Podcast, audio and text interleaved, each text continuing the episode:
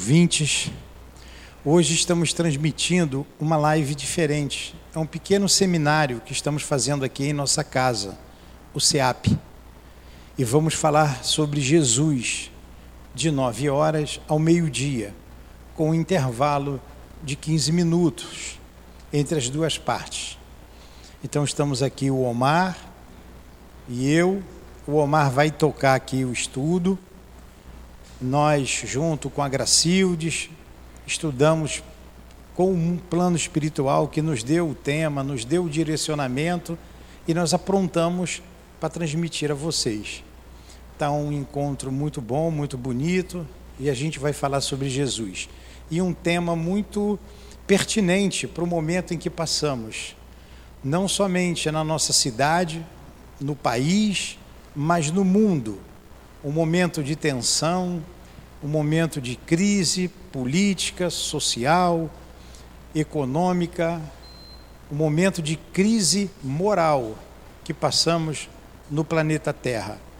E Jesus, como condutor de nossas vidas, como guia e modelo, continuará sendo, foi, é e continuará sendo. Então, o tema de hoje é exatamente esse: Jesus é. Então vamos iniciar com a leitura do Evangelho, faremos a nossa prece, em seguida o Omar vai tocar aqui o estudo, sempre a Gracildes, ou, ou eu, a hora que ele precisar, a gente vai falar alguma coisa, e a hora que vocês também quiserem dar uma opinião, falar, o microfone vai até vocês, tá bom? Então vamos lá. Nós ficamos muito felizes com essa oportunidade que os Espíritos nos dão. A realeza de Jesus. O reino de Jesus não é deste mundo, é o que todos compreendem. Mas sobre a terra, ele não terá também um reino?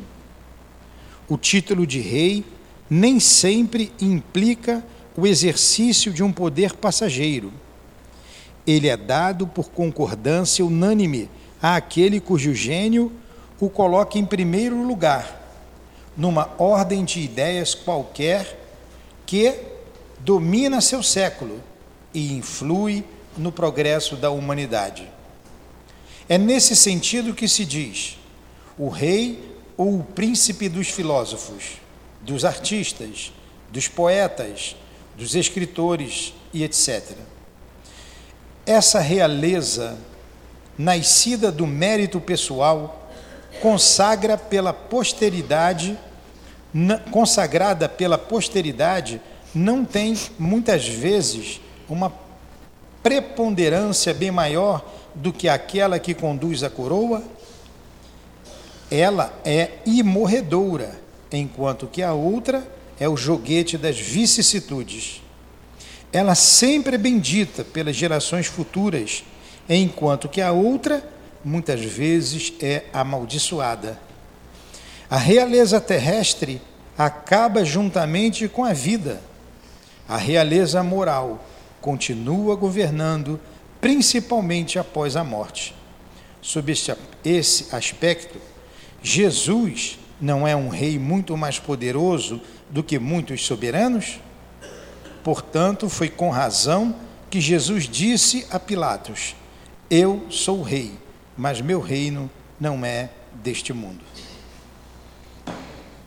Foi o capítulo 2, o item, o item 4. Querido Jesus, aqui nos reunimos mais uma vez no Centro Espírita Altivo Panfiro, o nosso SEAP, a nossa casa de amor, para estudarmos o teu Evangelho. Então precisamos, Jesus, da tua inspiração, do teu amparo para esta casa, para todos nós que aqui nos reunimos. Tu dissestes quando duas ou mais pessoas comungadas no mesmo pensamento Em teu nome, se nos reuníssemos, o Senhor estaria presente. Então, nessa certeza da tua presença, nós pedimos a permissão aos dirigentes da nossa casa, aos dirigentes espirituais da nossa casa, o nosso irmão altivo, o nosso querido Baltazar, o Antônio de Aquino, o doutor Erma e toda a coluna de espíritos que sustentam o nosso SEAP. Em nome desses espíritos, amigos e queridos, em nome do amor, do nosso amor, do teu amor, Jesus, do amor de Maria, que também nos ampara com o trabalho que aqui realizamos em nome dela, mas que seja, acima de tudo, em nome do amor de Deus, o nosso Pai, o nosso Criador, que pedimos a permissão para iniciarmos os estudos da manhã de hoje. Que assim seja.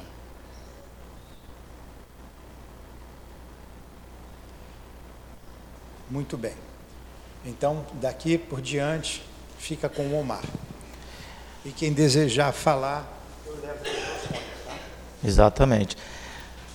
É, primeiro vamos pedir para a gente tem um no andar de cima uma, uma o mesmo encontro, né, transmitido para as crianças, só bebês assim, que não dá para a gente ficar lá que é muito pequenininho. Se chegar alguma mãe com bebê, aí vai ter que ficar no colinho.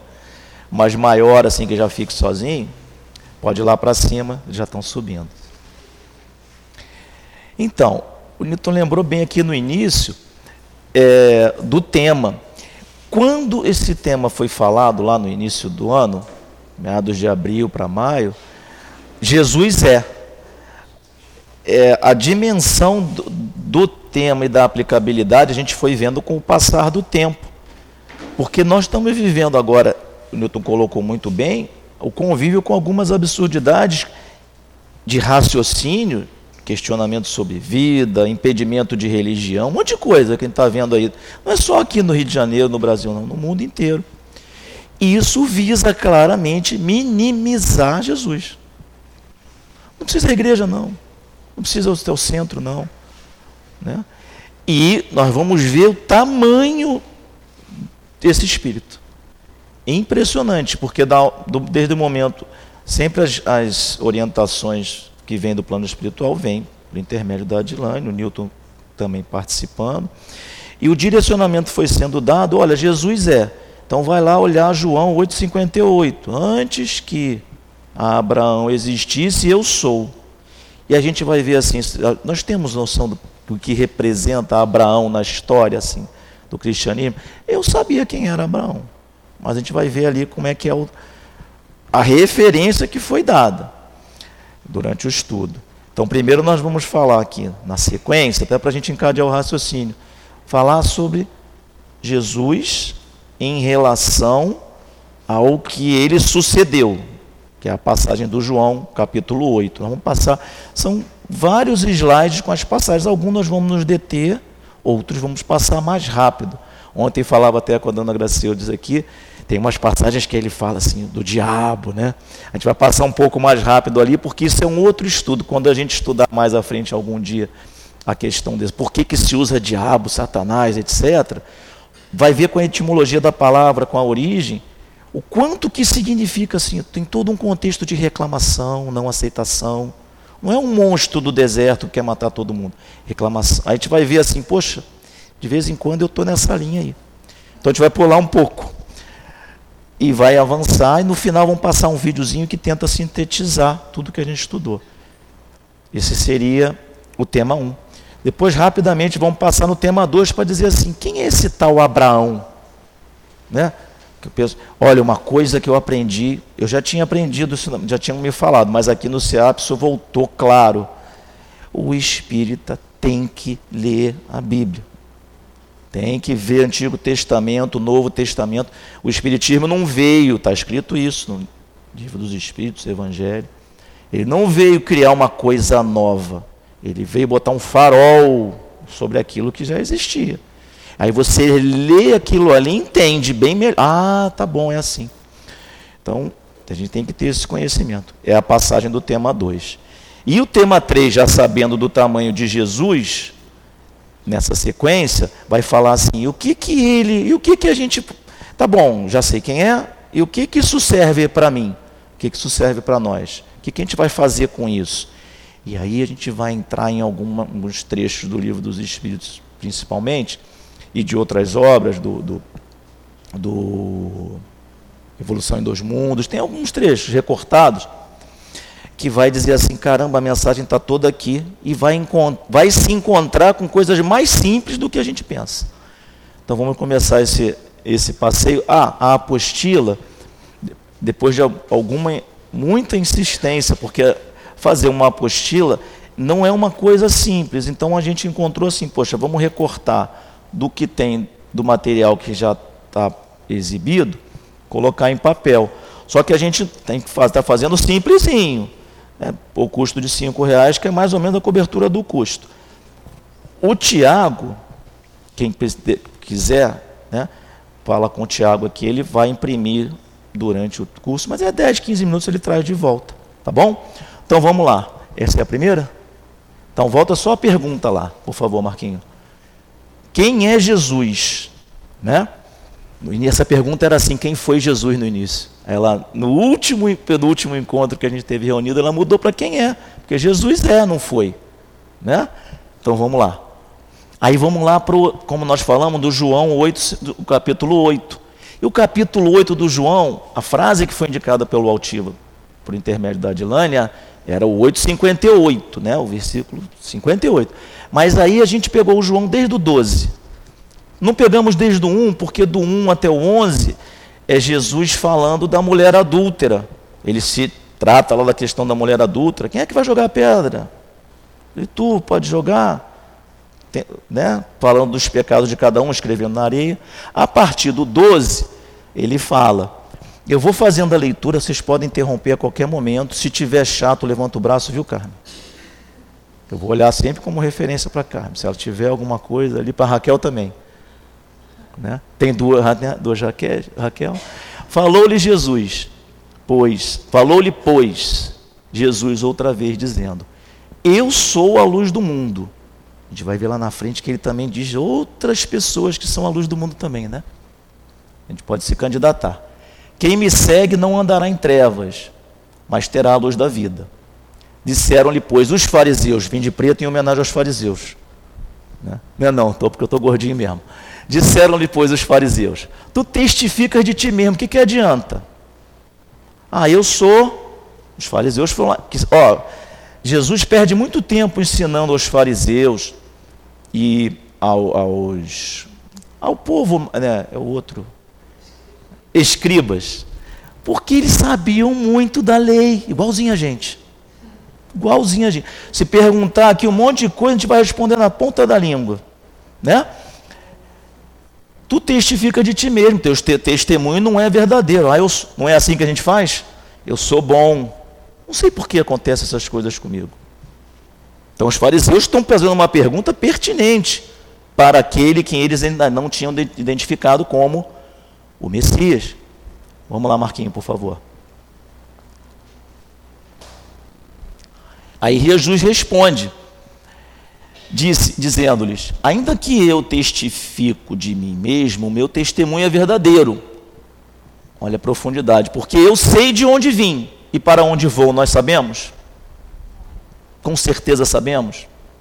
De onde eu vim, para onde eu vou. Se a gente soubesse para onde a gente ia, não ficaríamos tão aflitos. Pode falar, Gracilde. Fala, Gracilde. Não? Ah, tá pronto. Então, porque eu sei de onde vim para onde eu vou. Se nós tivéssemos essa certeza, não teríamos tanta aflição na vida. Mas vós saber, não sabeis de onde eu venho nem para onde eu vou. Vós julgais segundo a carne. Poxa, o Newton como é bonzinho. Pela carne, no seu pensamento dele. E eu a ninguém julgo.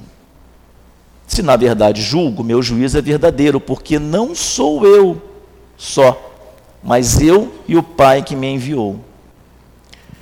Vamos lá, Marquinhos, por favor. Omar, por quando favor. ele fala, é, é, vós julgais segundo a carne, é porque nós julgamos pelas aparências. a gente vê o que está por fora. É isso mesmo. Né? E aí ele diz que ele, na verdade, ele, o meu juízo é verdadeiro, porque não sou só eu, mas meu pai. Porque o pai diz que ele sabe, lá no, no Evangelho a gente estuda isso, né? Deus sabe o que demora no nosso coração.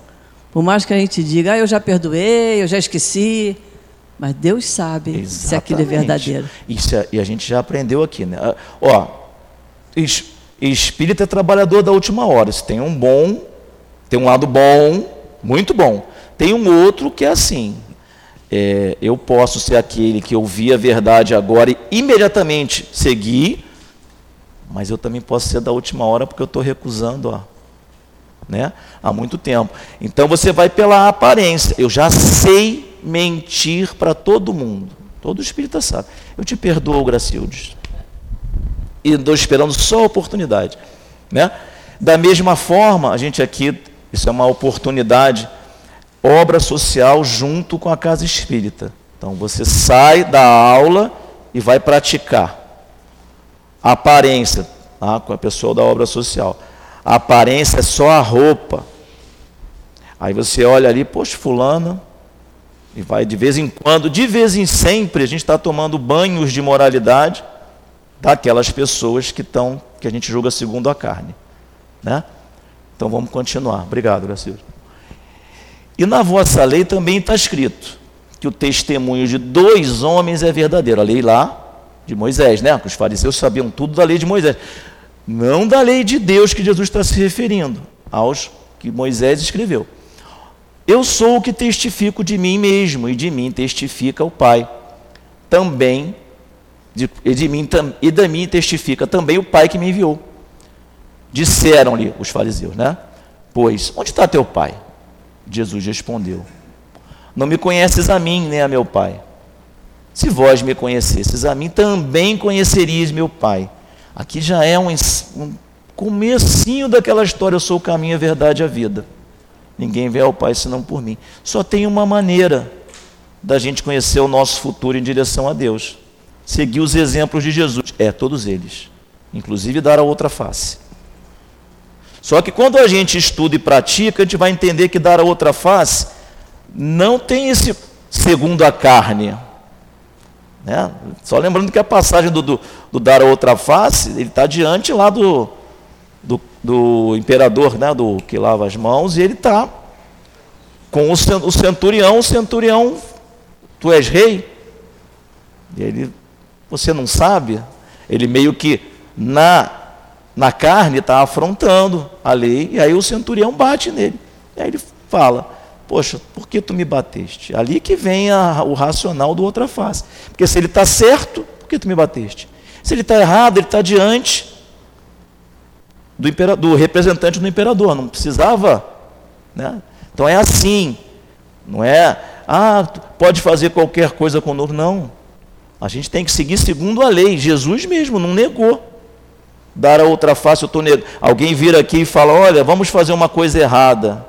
Vai bater em mim 50 vezes, que eu não vou fazer errado. Quer dizer, era isso que a gente deveria pensar. Eu não vou, né, vou dar a outra face até você mudar, porque eu não vou fazer errado. Estas palavras, disse Jesus, no lugar do tesouro, ensinando no templo. Essas palavras disse Jesus no lugar do tesouro, ensinando no templo. E ninguém o prendeu, porque ainda não era chegada a sua hora.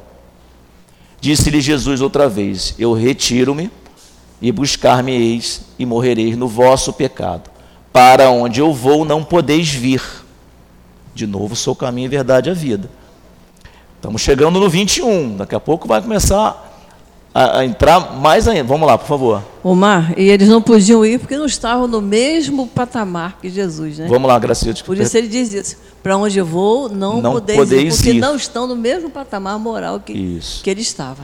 E a gente vai lembrar que aqui mesmo no João, lá na frente, quando se fala do Consolador, né?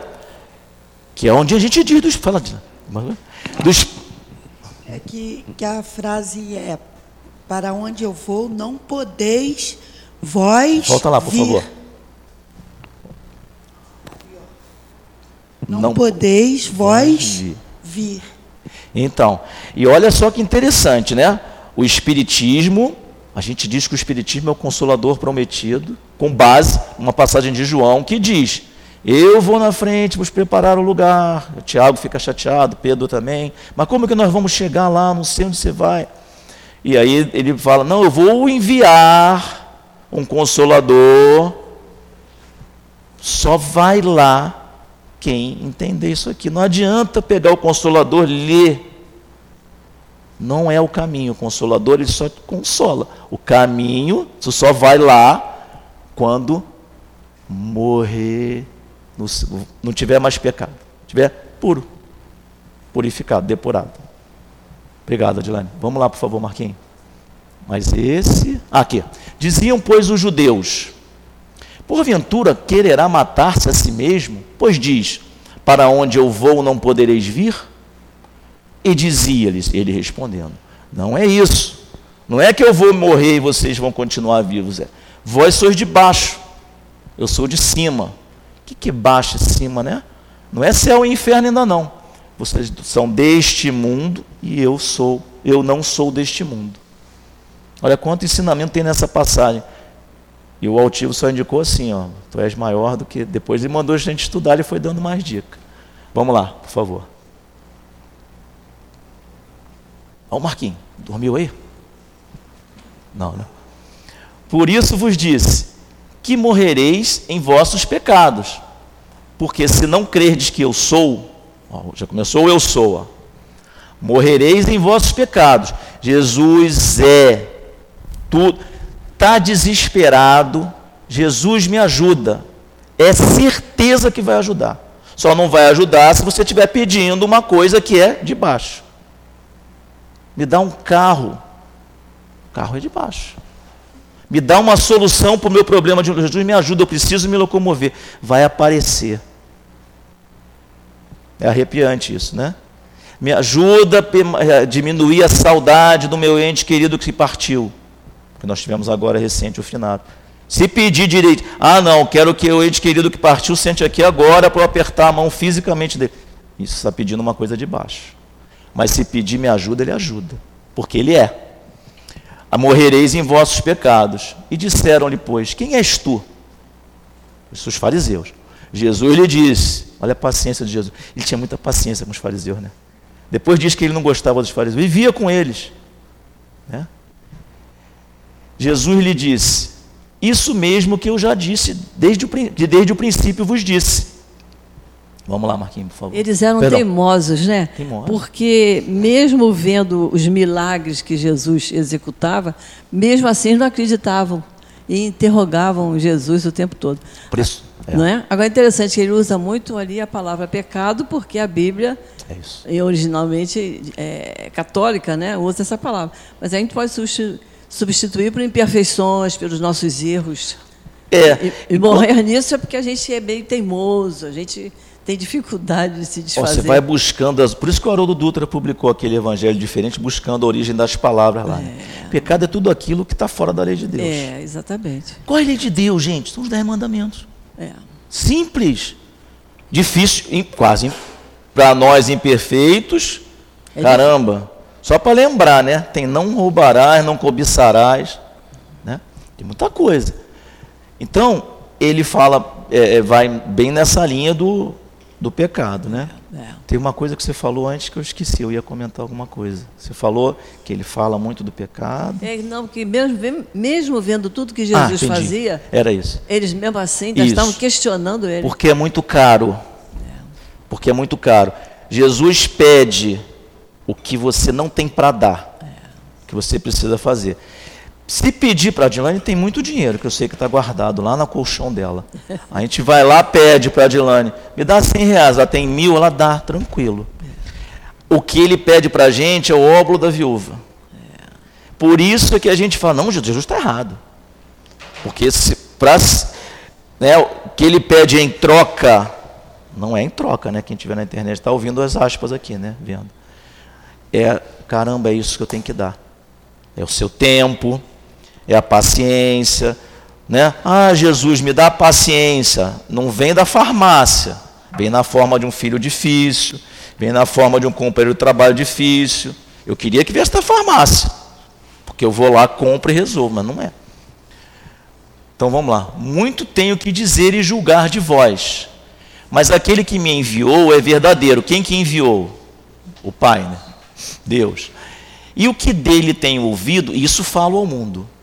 Mas não entenderam que ele lhes falava do Pai, do Criador. Vamos lá, Marquinhos, por favor. Então disse-lhe Jesus, vai ter o eu sou de novo ali. Disse-lhe, pois, Jesus: Quando levantardes o filho do homem, então conhecereis que eu sou, e que nada faço por mim mesmo, mas isso falo como meu Pai me ensinou. E aquele que me enviou está comigo, ele, Jesus, fazendo a referência ao Pai. Eu sou, mas sou filho. Tem alguém ainda, que foi o tema do encontro, olha as coincidências, né? O encontro do livro dos Espíritos de fevereiro era, era Deus. Deus é, não é isso? Deus é. Então ele, o eu sou, está lembrando, tem Criador. E aquele que me enviou está comigo. O Pai não tem me deixado só, porque eu sempre faço o que lhe agrada. Ele também faz o que está na lei. Vamos lá cumpre a vontade de Deus. E a gente vai ver ali como que a gente, mais no tema 3, a gente vai ver muito como a gente faz redução do que é a vontade de Deus. A gente vai se, mas vamos guardar isso. Dizendo ele essas coisas, muitos creram neles. Muitos daquele grupo, a gente vai ver no vídeo, vai ver muitos ali começam a aquecer. Jesus dizia, pois, aos judeus que criam nele: Se vós permanecerdes na minha palavra, verdadeiramente sereis meus discípulos e aí o 32, né, que muito falado aí, conhecereis a verdade, a verdade vos libertará. A verdade é isso, seguir os mandamentos, vai dar tudo certo, vai te libertar, não haverá. Tu, a gente está escravo, voltando à liberdade da, que a Gracildes falou aqui, né, dos pecados. A gente está escravo do descumprimento da lei. Todo aquele que cumpre a lei, que conhece a verdade, segue a verdade, cumpre a lei. Esse é livre. É, eu estava dando um exemplo numa aula recentemente aqui para as mães, na segunda-feira, aí de repente eu me percebi assim: caramba, é, essa aqui é mais livre que eu, com maior dificuldade do mundo. Porque, assim, é, é, com toda essa situação que ela estava relatando, uma situação, pô, estar tá sentada aqui assistindo, olha, eu não estaria, não, estaria lá puxando pela perna eu pensei, claro que eu não vou falar isso, estou depondo aqui porque tá, é segredo. Então, a gente está livre quando a gente cumpre. Deu errado, mas eu cumpri. Então eu estou livre. Não fico. Livre de quê? Remorso, angústia, ansiedade, depressão. É difícil? Então, Alma, para o momento que a gente passa, está aí, ó, Jesus sempre presente. O momento é difícil, Vamos trazer aqui para o nosso país. É difícil. Então ele disse: Se vós permanecerdes na minha palavra, verdadeiramente sereis meus discípulos. Então, qual deve ser o nosso comportamento de espírita, de cristão? Confiar. Diante da morte dele, ele sempre confiou. Jesus sempre passou tranquilidade, serenidade. E é ele que estava sendo julgado pelo homem, por Pilatos, e ele sempre sereno, sempre passando confiança em Deus. E ele continua dizendo para a gente: confie, sejam meus discípulos, faz o que cumpra com o mandamento. Tudo isso que você falou, não tenha aflição, não tenha, é, é, não se desespere, confia. Deus está acima de tudo. E ele fala também que, mas tem uma hora que ele vai rezar, né? Quando ele está prestes a ser capturado pelos guardas, ele vai rezar, né? Afasta de mim esse cálice, né? Gente, é, no momento difícil, que vai é isso, cumprir a lei e pedir ajuda. Cumprir a lei e pedir ajuda. Só que a gente, a gente vai ver lá na frente como que a gente aprendeu a não é pedir ajuda condicional, né? Se não der certo um certo tempo, eu desisto. Mas é o que o Newton está falando aqui. De novo aqui, referência. Vai dar certo. Segundo a lei de Deus, né? Responderam-lhe, aí os fariseus que não aqueceram, tem alguns que aqueceram, né? E falaram, ah, tudo bem, entendi. Nós aqui, eu pelo menos estava no grupo desse aqui. Responderam, não, somos descendência de Abraão, apareceu Abraão. E nunca servimos a ninguém. Como dizes tu serei livres? Respondeu-lhe Jesus: Em verdade, em verdade vos digo que todo aquele que comete pecado é servo do pecado. E é verdade, né? Os erros a gente sabe. Olha, tem um relato do livro do Céu e Inferno. O Céu e Inferno é um livro né, que é usado no estudo da, da sexta-feira do atendimento espiritual, da desobsessão, e também é estudado aqui na casa. Ele tem a segunda parte dele toda de relatos de espíritos que já desencarnaram. E eu uma vez fiz uma única palestra sobre, sobre esse livro. É, foi a única palestra que eu fiz no, no, no Leon Denis, dia 20 de janeiro de 2019, se não me engano. E era sobre o espírito consignado de Castel Nodarri. Ele cometeu os crimes e não foi pego. Cometeu dois crimes. A justiça não pegou numa cidade pequena. Desencarnou inocente. Olha só. Inocente. 200 anos revendo, sem dormir, revendo os dois crimes que ele cometeu. O avental com que ele aparece, sujo de sangue. O espírito Luís, o São Luís, Luís IX, quando é evocado esse espírito, aparece São Luís e faz uma referência a ele como um monstro. Imagina. Claro que não é um monstro é, que não tem jeito, mas a situação que ele vive de servidão do pecado, então não tem isso aí não. Quem comete pecado é servo do pecado. Só para a gente entender bem isso, que isso está acontecendo nos dias de hoje, na nossa frente, as pessoas dizendo que tem lá, não roubarás, não matarás, não cobiçarás, tem um monte de coisa lá. Estão dizendo, não, isso é normal. Não é normal, não. Fala para o teu filho que não é normal, fala para o evangelho que não. Que aí se ele fizer, você não deixou de fazer. O servo não fica sempre em casa, o filho fica para sempre. Se, pois, o filho vos libertar, verdadeiramente sereis livres. Vamos lá, Marquinhos? Por favor.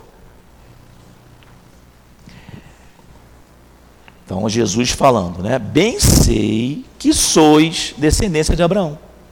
Contudo, procurais matar-me, porque minha palavra não entra em vós.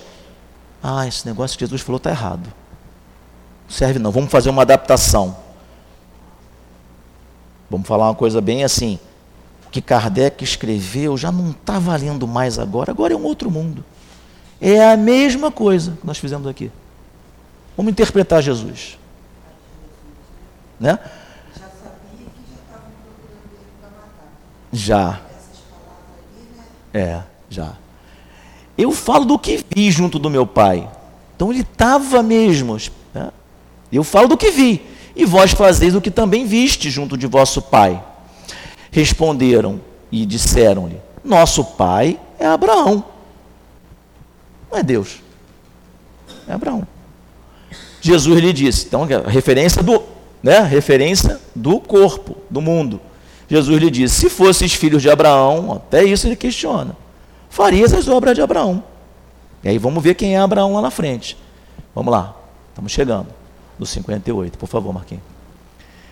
Mas agora procuras matar-me. A mim, o homem que vos tem dito a verdade que de Deus tem ouvido. Tudo que Jesus fez, não tinha nada que dava errado. Era tudo curas, desobsessões. Né? Abraão não fez isso. Vós fazeis as obras de vosso pai, disseram-lhe, pois. Nós não somos nascidos de fornicação. Temos um pai, que é Deus.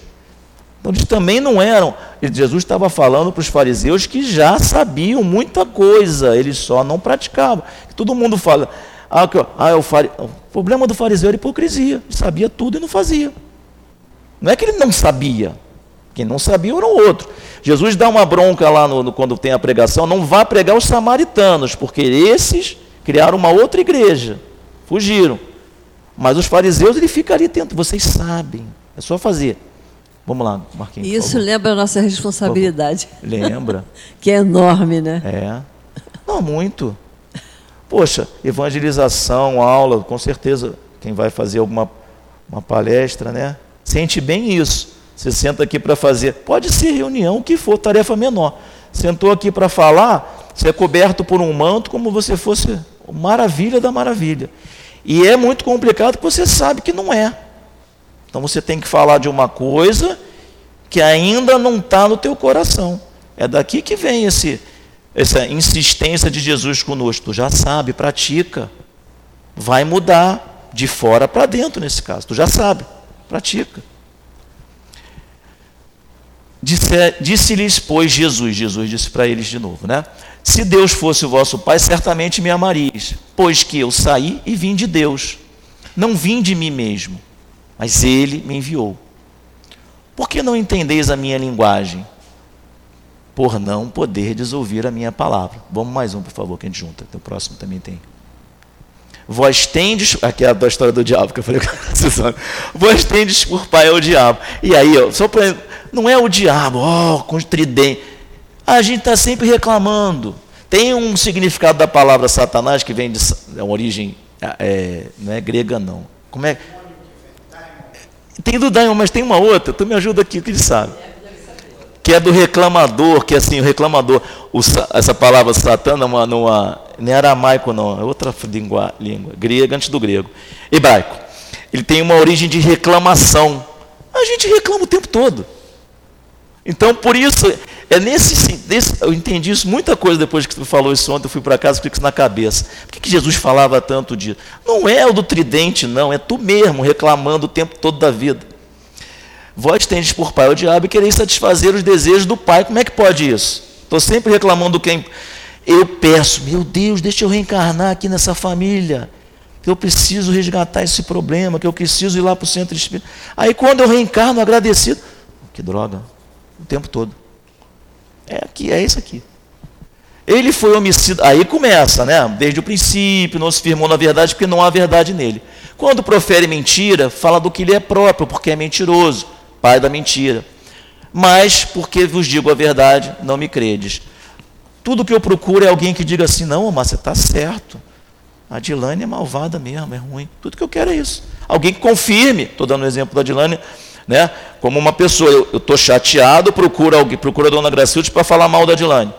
Tudo que eu quero é que ela diga, não, a Dilane realmente não serve.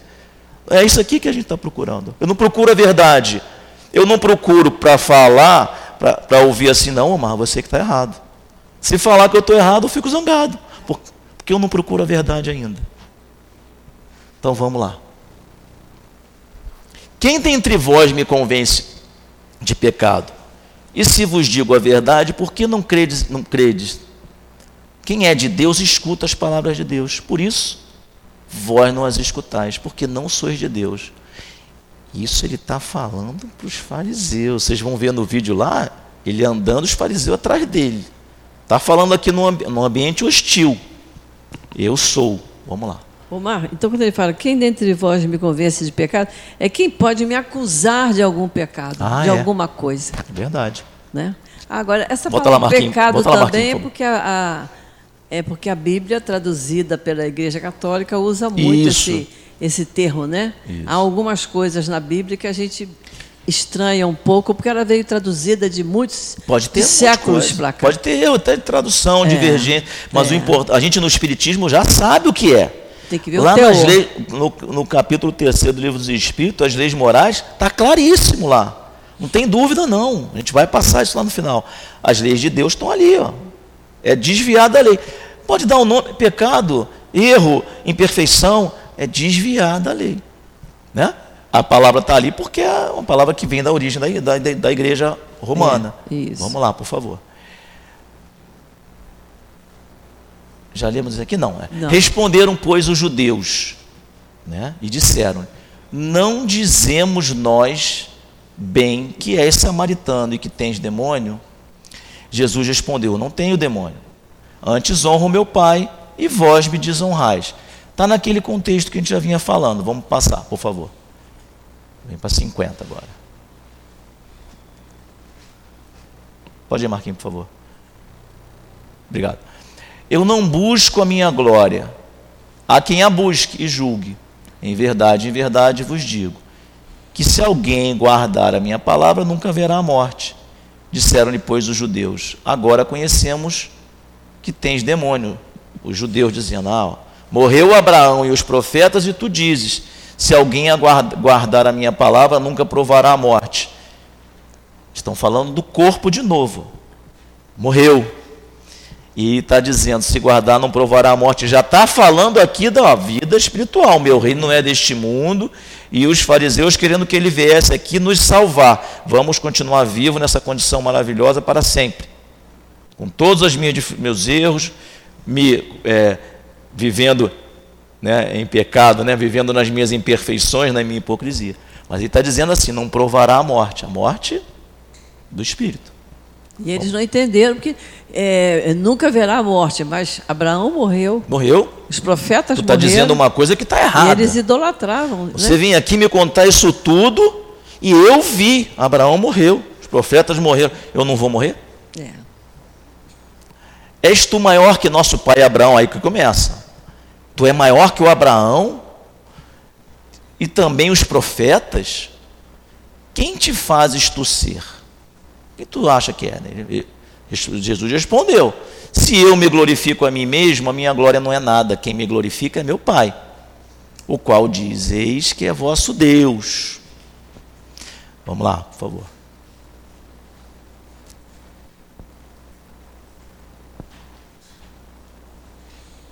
Não entra aí, Marquinhos. Calma, isso aí. Uhum. E vós não o conheceis, o Abraão. Vocês estão dizendo que conhecem o Abraão, vocês não conhecem nada, mas eu conheço. E se disser que não o conheço, serei mentiroso, mas conheço e guardo a sua palavra. Abraão, vosso pai. Como vós, é. É verdade. E serei mentiroso como vós. Vocês estão mentindo, eu não.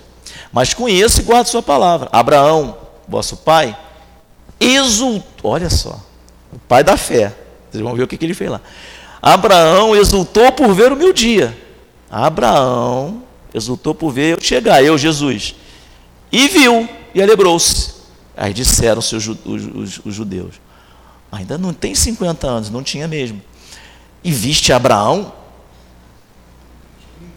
De jeito não nenhum. Não estava entendendo nada.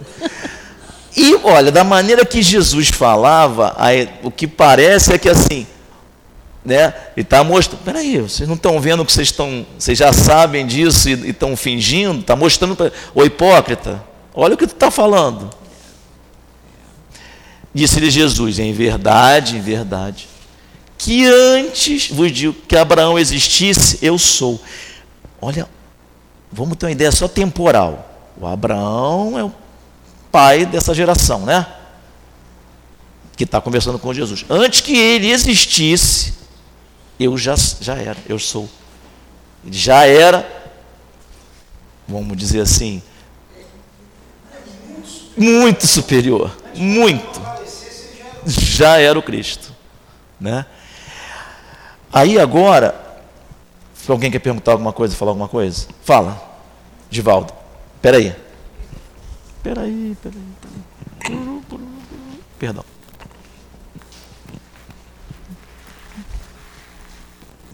Você me desculpe aí, tá? Eu estava me recordando aqui um, uma passagem belíssima de Jesus. Peraí, não está ligado. Tá? Fala, Marquinhos. Eu estava me recordando aqui uma Foi. passagem de Jesus, né? Porque vocês vejam aí eh, o diálogo, né? Realmente um estava falando das coisas do céu, o outro falando das coisas da terra. Então não tinha como haver entendimento entre Jesus e os fariseus, né? Um falando das coisas do céu, outro falando das coisas da terra. Aí estava me recordando aqui daquele diálogo de Jesus com Nicodemos. Nicodemos era um fariseu, era um doutor da lei, né? E Jesus conversando com ele disse para ele: "Quando eu vos falo das coisas da terra, tu não me compreendes? como vais me compreender quando eu vos falar das coisas do céu, né? Porque reencarnação, Jesus estava falando de reencarnação, e reencarnação é justamente coisas da terra, e que aquele doutor da lei não sabia nada, né? É. Então, o entendimento fica dificílimo. Um fala das coisas de elevação e outros casa das coisas terra-terra. Não tem como. Não tem como. Eu tinha. Até tu levantou essa questão, Gico. Fica com o microfone, eu já pego. Porque é, de alguns, alguns ali aqueceram. A gente vai vendo. Então ele fala, alguns falam, é, realmente, outros perseveram e por terem muita inteligência não aceitam. Ouvidos de ouvir, ouviram. Essa passagem do Nicodemo nós estudamos na evangelização várias aulas. O Nicodemos, além de ser doutor da lei, ele tinha, ele era de posses, ele era do Senado, do Sinédrio. E ele, ele é que, que quando o corpo de Jesus é, eles vão lá pegar o corpo de Jesus, tem lá um manto, né, que o José de Arimateia vai junto. Quem compra o tecido é ele. Ele era um homem de fé mesmo, e mesmo assim não aceitava. É realmente uma coisa antagônica. Era bondoso, era bondoso. Nada, agradeço. Mas ele queria entender. Queria, queria. Então, tem esse, tem esse tipo de, de que Jesus falava. Uns entendiam, o outro entendia, mas não queria entender que vamos matar Jesus. O matar Jesus é corpo e espírito. Vamos matar essa palavra aí.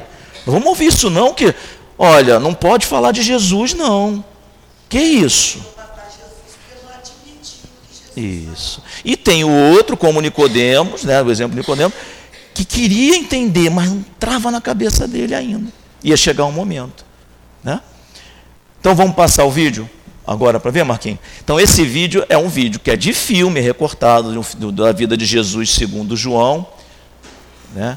É um trechinho dessa passagem começando lá no tu, oh, Só um pouquinho, só um pouquinho, Marquinhos. É, tudo isso, esse, esse percurso até agora, esse, esse momento, para chegar à conclusão de que Jesus é superior a Abraão. É. Isso para mostrar que Jesus é. Isso aí. Por isso chegamos até aqui esse momento. Isso. Para a gente entender assim, lá na frente vai ver, ó.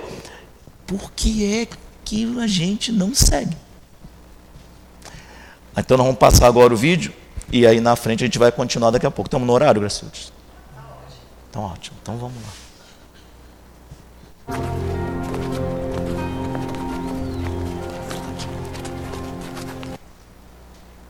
Vou aumentar um pouquinho o som.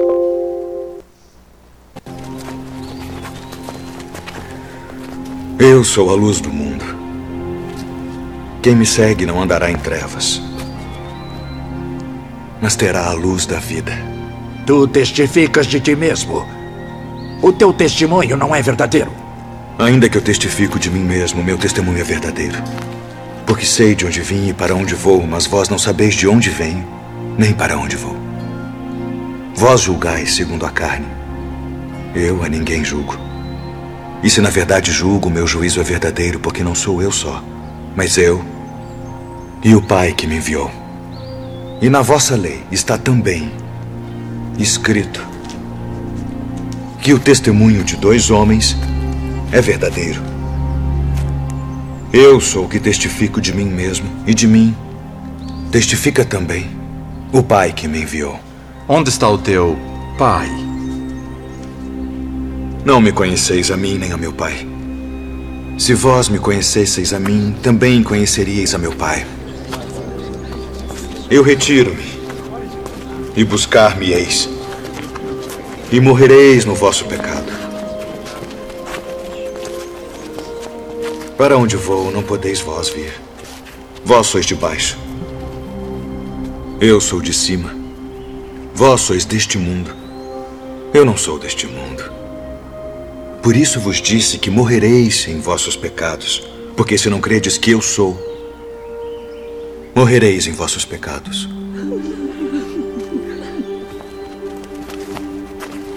Quem és tu?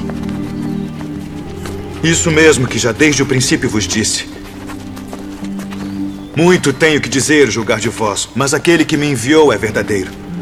E o que dele tem ouvido, isso falo ao mundo. Quando levantardes o filho do homem, então conhecereis quem eu sou. E que nada faço por mim mesmo. Mas isto falo como meu pai me ensinou. Se vós permanecerdes na minha palavra, verdadeiramente sereis meus discípulos e conhecereis a verdade. E a verdade vos libertará. Somos descendência de Abraão e nunca servimos a ninguém. Como dizes tu, sereis livres? Bem sei que sois descendência de Abraão, contudo procurais matar-me porque minha palavra não entra em vós. Eu falo do que vi junto de meu pai e vós fazeis o que também vistes junto de vosso pai. Se fosseis filhos de Abraão, faríeis as obras de Abraão. Mas agora procurais matar-me. A mim, homem que vos tem dito a verdade, que de Deus tenho ouvido. Por que não entendeis a minha linguagem? Por não poderdes ouvir a minha palavra. Vós tendes por pai ao diabo. Ele foi homicida desde o princípio e não se firmou na verdade, porque não há verdade nele. Mas porque vos digo a verdade, não me credes. Em verdade, em verdade vos digo que se alguém guardar a minha palavra, nunca verá a morte. És tu maior do que o nosso pai Abraão, que morreu? Abraão, vosso pai, exultou por ver o meu dia, e viu e alegrou-se. Ah, e viste Abraão? Em verdade, em verdade vos digo, que antes que Abraão existisse, eu sou.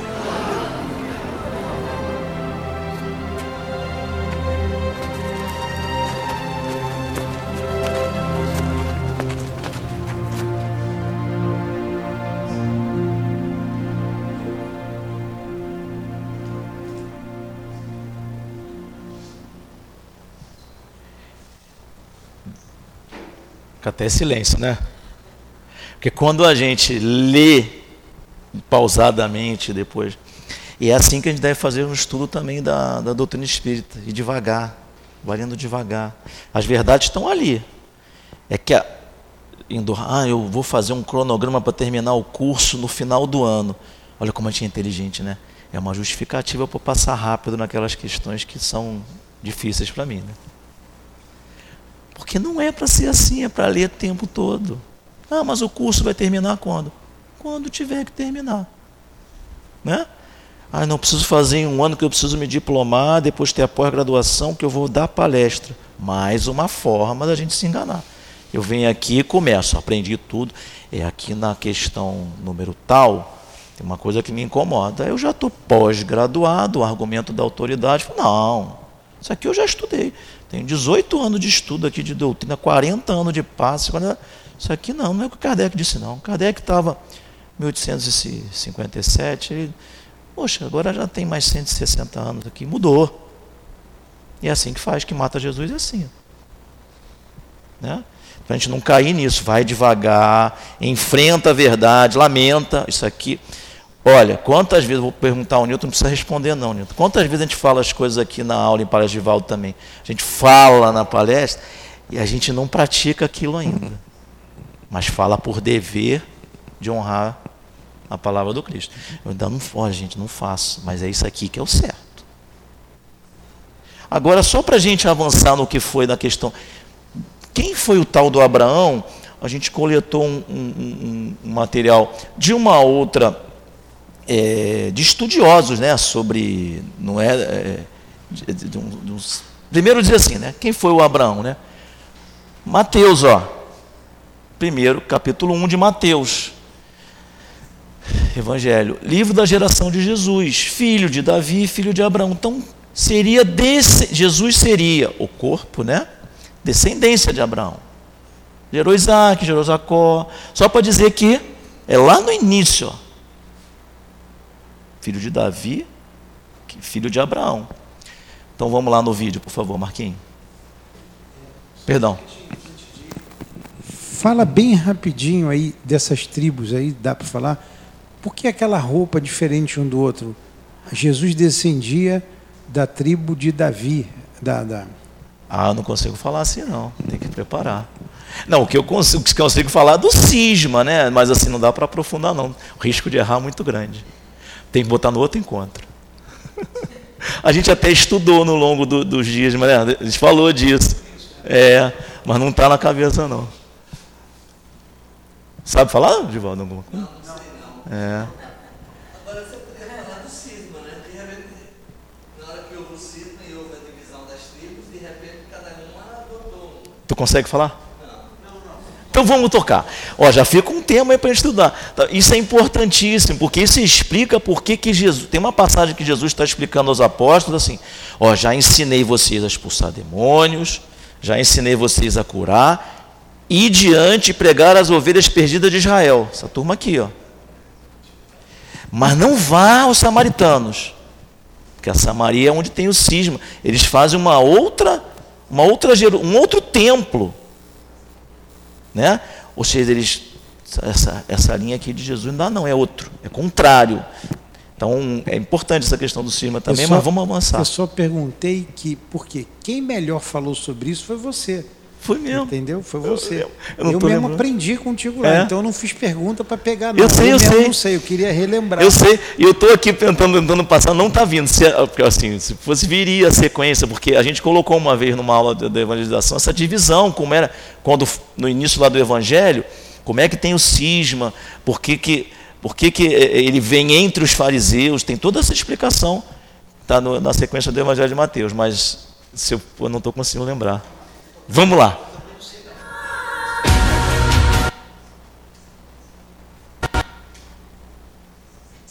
Vamos lá. Fique tranquilo, Marquinhos. Vai aparecer aqui embaixo. Se der zebra, tu vai lá no diretório que tem lá. Foi, foi. Da criação aos reis. Abraão, o pai da fé. Consegue dar pausa aqui? Por que, que ele é pai da fé? A gente vai ver. Por que, que eles dizem. Ah, porque faz essa veneração toda. Olha o que, que o, cara, o camarada fez. Pode soltar, por favor. Ih, desculpa, Marquinhos. Eu quis te derrubar agora aí sem querer.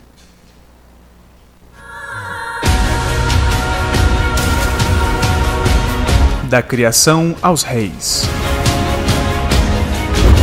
Abraão, o pai da fé.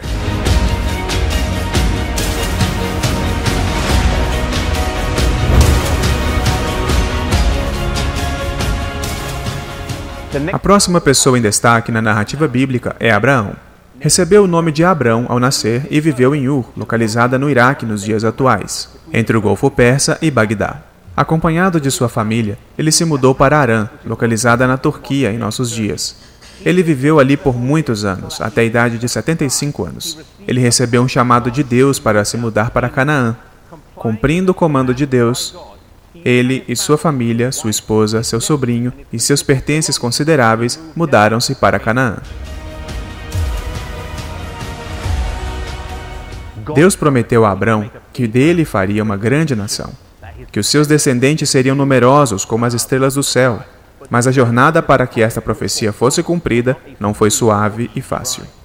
Sua esposa Sara era estéril, significando que ela não podia ter filhos. E aí estava o problema. Sua situação terrena estava em desacordo com a promessa bíblica. Depois de estar vivendo em Canaã por 10 anos, Sara, sua esposa, falou a Abrão, agora com 84 anos, que para que a promessa bíblica fosse cumprida, ele deveria pegar a Agar, sua serva egípcia, e ter um filho com ela. Ele assim o fez. Ela concebeu, teve um menino, e o seu nome foi Ismael.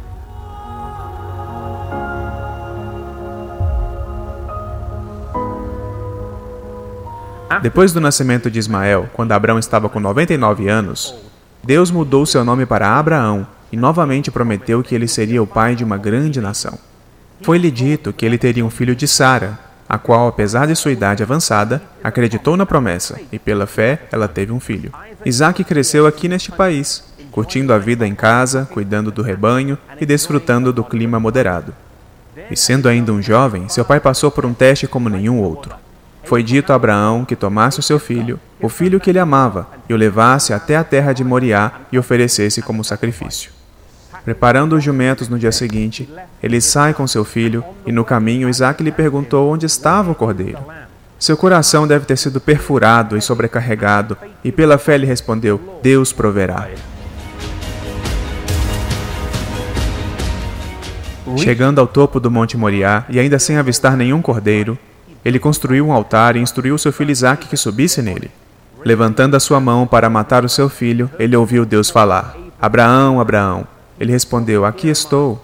Deus disse: Não estendas a tua mão sobre o moço e não lhe faças mal, porquanto agora sei que temes a Deus e não me negaste o teu filho, o teu único filho. Este teste de fé esta fé irrefutável, esta confiança em Deus, confiar que Deus cumpriria sua promessa de fazê-lo pai de uma grande nação, confiar em fazer qualquer coisa que Deus pediu, é o que o distinguiu como sendo o pai da fé.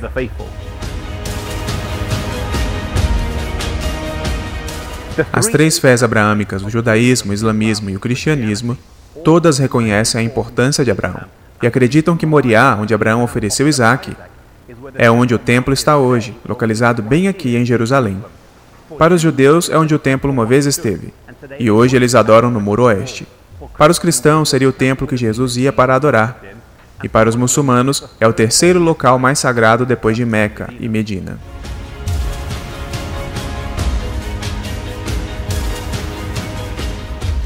Abraão foi sepultado em Hebron, na cova de Macpela, ele foi um grande homem de fé, que confiou na palavra de Deus cegamente e sempre em obediência ao chamado de Deus.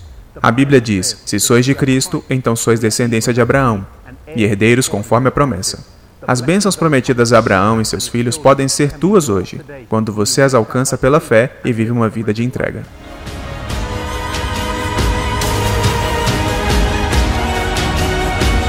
Então, esse aí caminhou para oferecer o filho em sacrifício, figurativo né, é sempre figura. Existiu Abraão.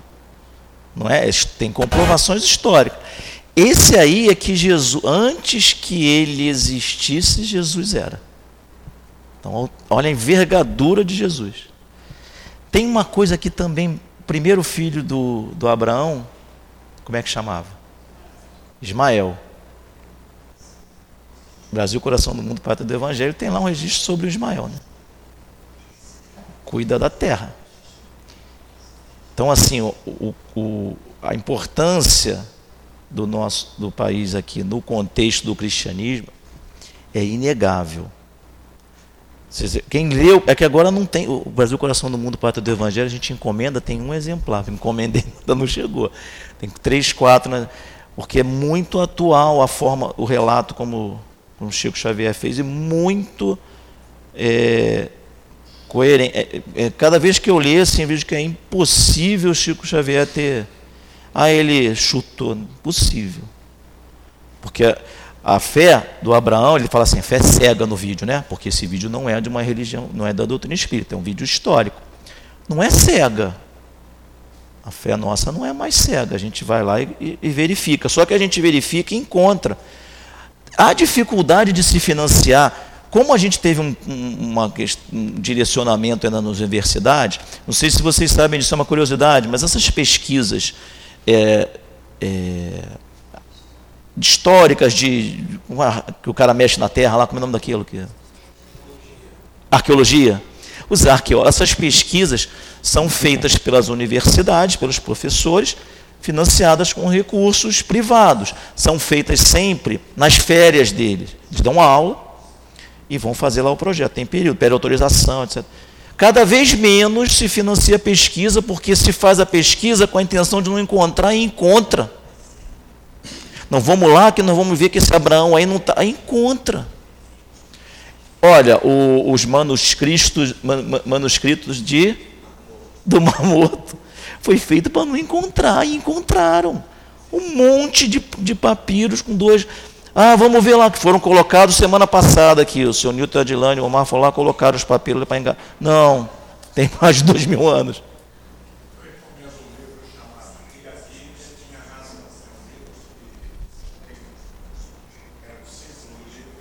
Espera só um pouquinho, deixa eu levar para o senhor. Tu me diz aí, senão não estamos no horário, hein, dona Silvia, por favor. Que a gente já vai, vai para o. Existe um livro de um autor alemão, tá em português, é claro, chamado E a Bíblia Tinha Razão.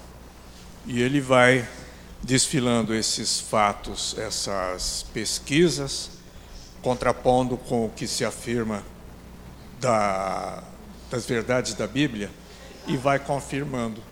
Caso, por exemplo, esses é, manuscritos de Qumran, né? Levanta o botãozinho para ver se está ligado. Tá, então bota mais perto, por favor. Tá bom. Ah, agora mesmo. Esses manuscritos que foram encontrados em 1948 são, dão um, um passo muito avançado no, na confirmação do que a Bíblia já estava dizendo. Então, o nome do livro é E a Bíblia Tinha Razão. Vale a pena pesquisar. Vamos lá, vamos pesquisar. O... Então, e a gente ainda tem aqui uma maravilha, né, que é a doutrina espírita. Está desligado, tá, Gracioso? Que o Kardec coordenou a codificação trazida por espíritos desse nível. Espírito Verdade fala na doutrina espírita no Evangelho. Espírito Verdade. Esse aqui, maior que Abraão. São Luís, Paulo, Santo Agostinho. A doutrina espírita pega assim: olha, já que tem essa verdade, olha, pega, joga uma luz ali que você vai encontrar o caminho. E o, esse que é maior que Abraão, que está na Bíblia, como é que a doutrina espírita, que é o, o tema número 2, que a gente já vai entrando, quem é Jesus segundo a doutrina espírita? O que, que os espíritos disseram em relação a esse espírito que vinha sendo relatado lá no. Ah, tá. A primeira questão, isso aí todo, todo espírita tem que saber de cor. Vamos. Vamos ver se todo mundo sabe o número da questão. Aham. Então, na questão 625, tem lá a resposta dos espíritos. Jesus é o tipo mais perfeito que Deus tem oferecido ao homem para lhe servir de guia e modelo. Sabe o que vem na minha cabeça agora, depois que eu assisti isso tudo? Está muito longe, né? Mas volta só um pouquinho, Marquinhos. Só que assim, se está colocado aqui é porque é possível. É que a gente está se segurando para não fazer. É o tipo mais perfeito que tem oferecido ao homem para lhe servir de guia e modelo. Guia e modelo. Dá para seguir. Não vai ser igual a ele amanhã, não. E isso, é, aí sim tem a luz, a interpretação que a doutrina espírita coloca, que algumas vezes a gente ouve com uma certa distorção. Não, vou deixar para a próxima encarnação. Não é assim não. Você vai tentar fazer e se não conseguir, não vai se culpar. Mas tem que tentar. Se eu ficar deixando para a próxima, gente, quanto que eu deixei lá da anterior? Tinha, sete, tinha dez coisas para resolver. Aí eu resolvo duas e deixo oito. Melhor, resolvo oito. Vamos dizer que a gente avançou muito. Ficamos aqui muito. Deixou duas. Aí, pô, só faltam duas. Aí eu desencarno, aí vem o livro lá. Para você juntar. Então, é modelo e guia. Tem que tentar, não é? A próxima encarnação é um consolo, consolador prometido. Ó, se não conseguir, continua. Tudo que você conquistou, levou. Não é para. Não, isso deixa para a próxima. Né? Então vamos lá. Outra. Isso, fala, Darcílio. Tá. Um outro ensinamento, esse aí também, vou contar para vocês em segredo também. Isso aqui veio do, do altivo falando para a gente, né? Que, olha, está na revista Espírita de 1868. Tem que botar lá no estudo. Eu nunca tinha visto. Vocês tinham? Eu não tinha. Tem vergonha de falar não. Tem, aí a gente procura, fala, não vai achar nada, né? O que, que vai ter lá? Claro que tem. Não, é em fevereiro. Assim, tu já tinha lido, Adilane? Não, né?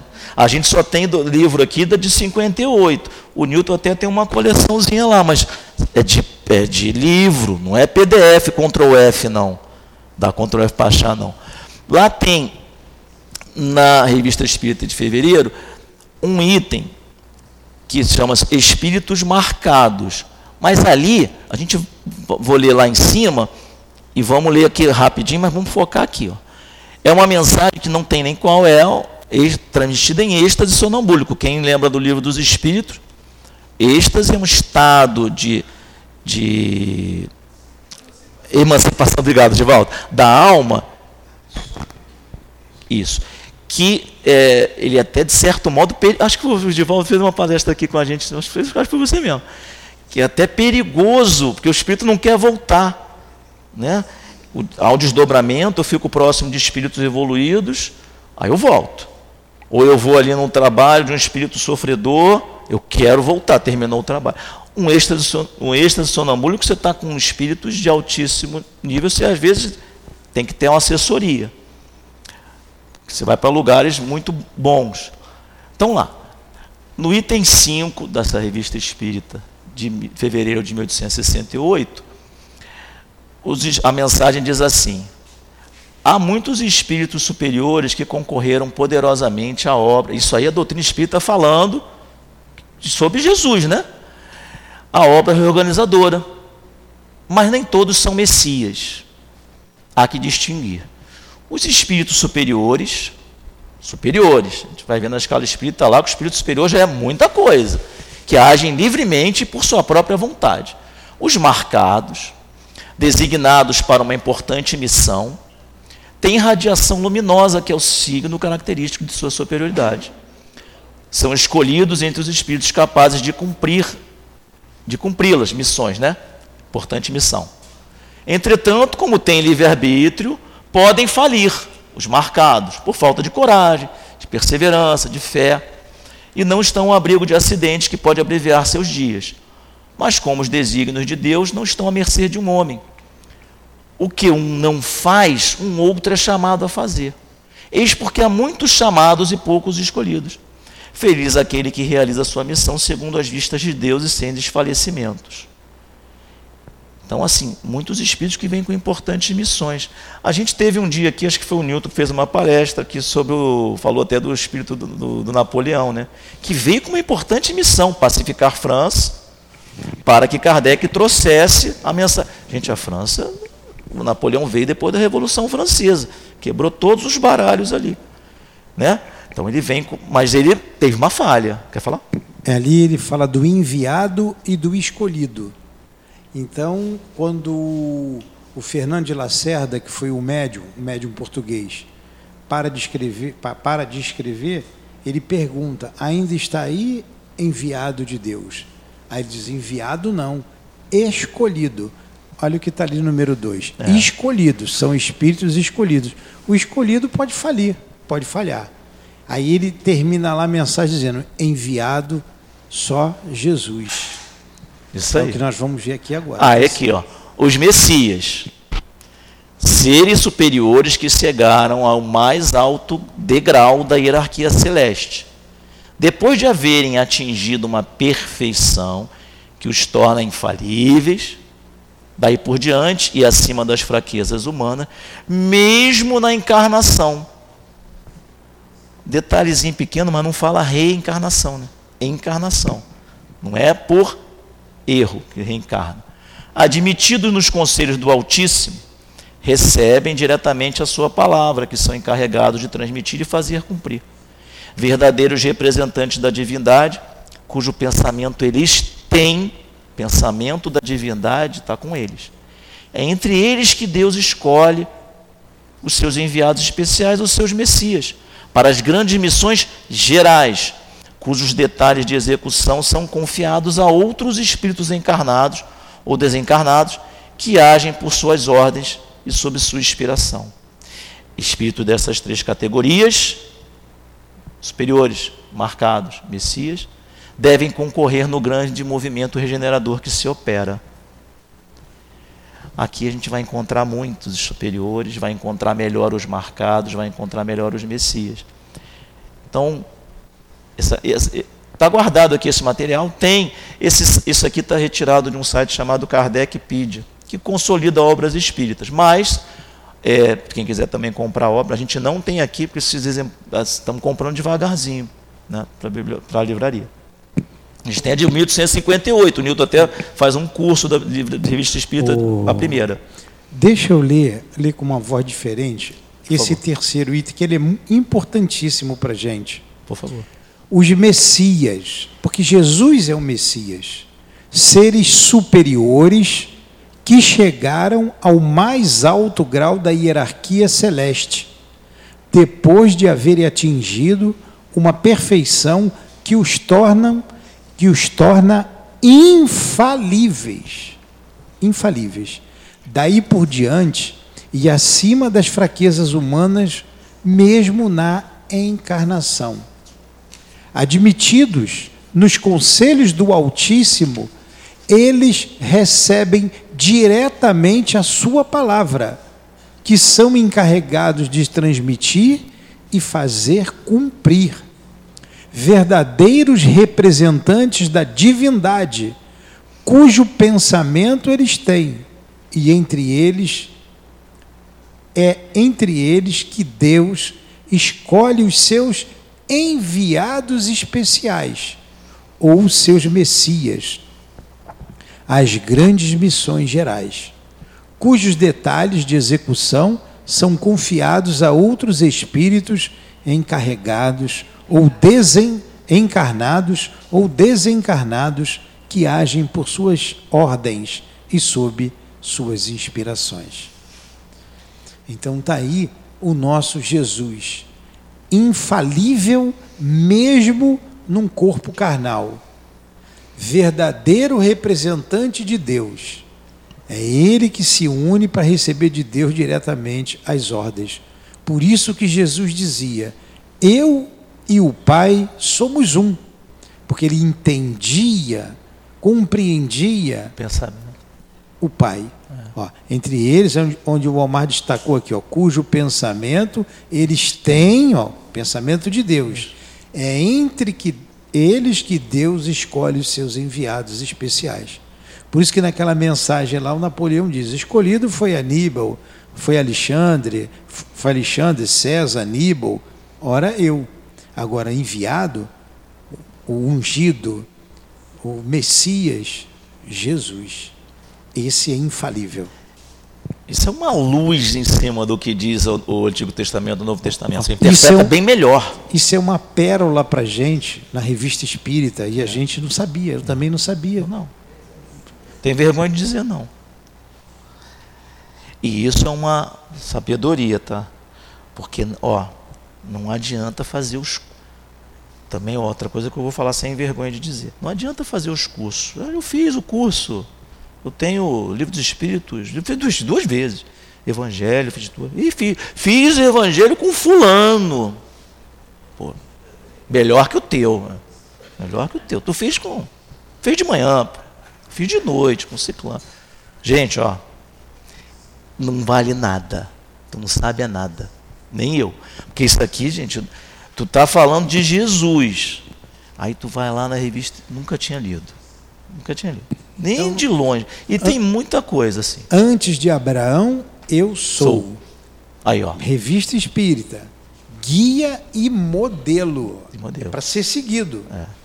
Guia conduz. Isso é livro dos Espíritos, né? Livro dos e modelo. Então, todas essas partes. E ele é infalível. Esses espíritos são infalíveis. infalíveis. Isso aí. Infalíveis. Mesmo encarnado. Mesmo encarnado. Por isso que não querem que a gente vá na, na, no templo, na igreja, né? Qualquer coisinha, não, não, não vai não. Tem que ir. Porque em casa a gente não chega nesse raciocínio. Não chega não.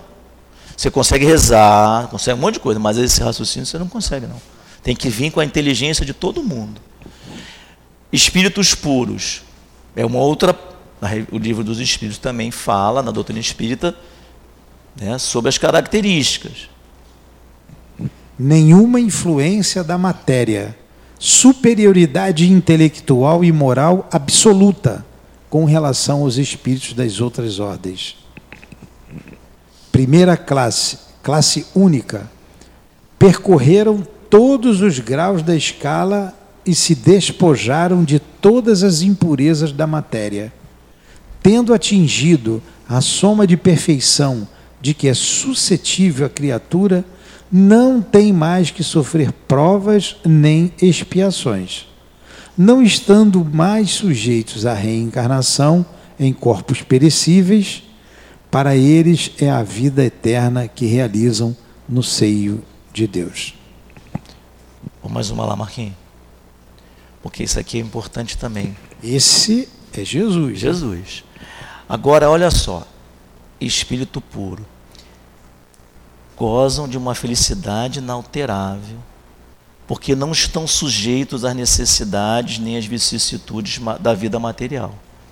Mas essa felicidade não é absolutamente a de uma ociosidade monótona vivida em contemplação perpétua. Já passou da cabeça de vocês alguma vez assim, pensa, agora menos, né? Ah, mas esse negócio de viver essa vida de beatificação, de purificação, é muito chata. Né? Evangelização. Por que, que você quer ficar bom? Ah, peraí, não vou mais ter necessidades, vicissitudes da vida, álcool, comida, sexo. Não. Perpétua completa. Não, gente. Olha lá. São mensageiros e ministros de Deus cujas ordens executam para a manutenção da harmonia universal. E ó, felicidade inalterável. Comandam os espíritos que lhes são inferiores, ajudam a se aperfeiçoar e lhes designam missão. Assistir aos homens no seu desespero, concitá-los ao bem ou expiação das faltas que os afastam da felicidade suprema, constitui para eles suave ocupação. É trabalho, não para de trabalhar. São designados sob o nome de anjos, arcanjos ou serafins. Os homens podem entrar em comunicações por eles, com eles, mas seria muito presunçoso aquele que pretendesse tê-los constantemente às suas ordens não tem ociosidade monótona vivida em contemplação. Muito pelo contrário. E trabalho, ó, é, poucas sensações a gente pode comparar com essa daqui de. Volta um pouco, Marquinhos. Você terminou um trabalho, ó. Assistir os homens no seu desespero, concitá-los ao bem a gente pode puxar na nossa cabeça, cada um de nós, lembrar as vezes que a gente consolou alguém em aflição e ver se isso não é uma felicidade suprema. Mas, ó, pequenos momentos, porque depois a gente volta para o dia a dia. É isso que um espírito de, puro, né? Vai ter. Suave, cadê suave ocupação? Assistir aos homens no desespero. Então ele vai fazendo isso o tempo todo. É essa sensação que você vai ter em troca do que você abre mão do material. Que é, não é ruim, nós estamos no corpo, o material me atrai. Ah, é a carne. Não, não é, é o espírito. Só que essa suave ocupação vai ser essa. Ah, tá bom. Tu vai ficar fazendo esse trabalho aí, ó. Cada vez mais, até comandar espíritos. Para grandes missões, que é o que a gente vai fazer agora na sequência, por favor. Volta, volta, deixa aí, deixa aí. É por isso que no livro dos Espíritos, eh, eu acho que é o Espírito São Luís que pede para a gente ter mais intimidade com o nosso anjo de guarda. Porque é. ele está junto de nós para nos orientar, para nos intuir, Isso mesmo. Né, para nos tirar das dificuldades. É que a gente não tem ouvido de ouvir não. ainda. E às vezes a gente não pede mesmo, né? Tá quando, quando a gente vê, vê ali, comandam todos os espíritos que eles são inferiores. É, a gente tem grandes espíritos aqui na Terra. A gente ouve, ouve falar do Abraão, para, o, para, para os hebreus, é, Sócrates, bem pertinho aqui da gente, né? 400 anos antes do Cristo. A gente vê Buda, a gente vê Gandhi, a gente vê grandes espíritos vindo à Terra. Sim todos sob o comando do Cristo. Todos. Agora, todos são falíveis. Todos. Infalível só o enviado. Volta lá, por favor, Marquinhos. Por isso eles mais uma, volta. também Você erraram, também claudicaram. É voltar, voltar mesmo. É. Isso, perdão. Mais uma. O mais próprio. Uma. Mais uma. É isso. O próprio Moisés o próprio Moisés foi enviado do Cristo, o próprio Moisés. Porque se ele era antes de Abraão, Moisés veio depois. Moisés começou o, o, a sua, o seu trabalho matando um, um egípcio. E todos eles, todos esses, esses homens de luz, esses espíritos que vieram à Terra, tiveram as suas falhas, os seus erros, todos eles. Jesus, além de é, falar, ensinar, ele exemplificou. Foi o único que exemplificou. Mostra aí. Vamos lá na frente. Ah, aqui não, que eu ia falar? Esses estão aqui, ó. Eles Esses vêm com uma missão ali no importante, segundo mas plano. podia falar. São os escolhidos. Kardec podia estar aqui. É, com certeza. Tanto que Kardec diz assim: e se eu pergunto ao seu guia se ele poderia falir? Kardec pergunta ao seu guia, ao Zéfiro, e ele responde: sim, poderia falir. E se isso acontecesse? E, e responde o espírito: hoje outro já estaria escolhido para tomar o seu lugar. Dizem que seria o Leão Denis, né? Então, se é o Leão Denis, Leão Denis também é marcado. Também. Tá- Você está falando marcado, mas é a mesma É, não, coisa, não, aqui. escolhido. ó. Os É. espíritos marcados, isto é, designados para uma Isso. importante missão. É mais que superior. Eles têm a irradiação luminosa, que é o signo característico da sua superioridade. São escolhidos. A esco- Entre- é. Então, entre os espíritos capazes de cumprir a sua missão. Como você citou aí, o Napoleão foi escolhido e não cumpriu como teria que cumprir. Parte da missão. né? Graças a Deus, o Kardec foi escolhido Cumpriu. e cumpriu. E cumpriu. Tem. Tem podia um dizer que não livre-arbítrio. quero. E quando você chega ali no terceiro, esse terceiro para mim foi a cereja do bolo. São infalíveis, mesmo encarnando. É, infalível. Infalível. A grandiosidade de Jesus. É, vamos lá ver o Givaldo. Tá ligado agora, Givaldo.